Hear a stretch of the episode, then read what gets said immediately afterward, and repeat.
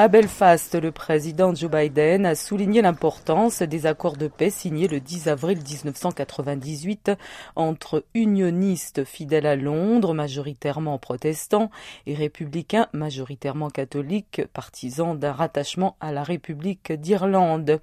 Mais les institutions locales créées il y a 25 ans sont bloquées en raison des conséquences du Brexit. Depuis plus d'un an, le parti unioniste refuse de participer aux institutions en raison du statut particulier hérité du Brexit, malgré la conclusion récente d'un accord entre la Commission européenne et Londres sur la frontière physique avec l'Irlande du Nord. La presse a demandé à M. Biden quelle est sa priorité absolue lors de ce voyage. M'assurer que les accords irlandais et l'accord cadre de Windsor restent en place. Maintenir la paix, c'est le plus important.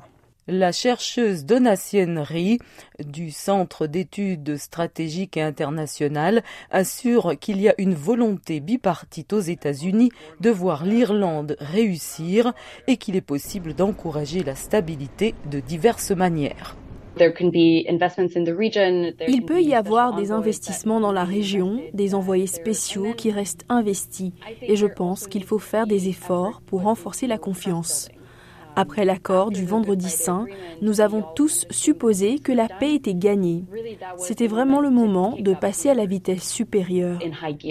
Pour le Premier ministre irlandais Léo Varadkar, le 25e anniversaire de l'accord du Vendredi Saint s'annonce difficile.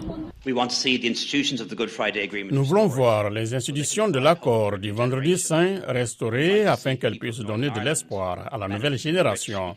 Et nous aimerions voir les habitants d'Irlande du Nord bénéficier des riches opportunités économiques qui s'offrent à eux. L'analyste Donatienne Rie estime toutefois qu'il y a eu des progrès dans le long cheminement du processus de paix. La raison pour laquelle je suis toujours positive, c'est que nous voyons l'émergence et le succès croissant de partis non confessionnels dans la sphère politique.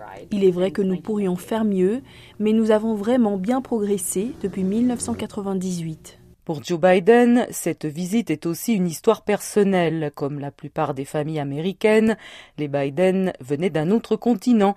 La petite ville irlandaise de Ballina a été le début de leur aventure. Le conseiller indépendant de Ballina, Marc Duffy, a déclaré que sa ville célèbre cette année 300 ans d'existence. Cette localité est jumelée avec Scranton aux États-Unis, la ville de M. Biden.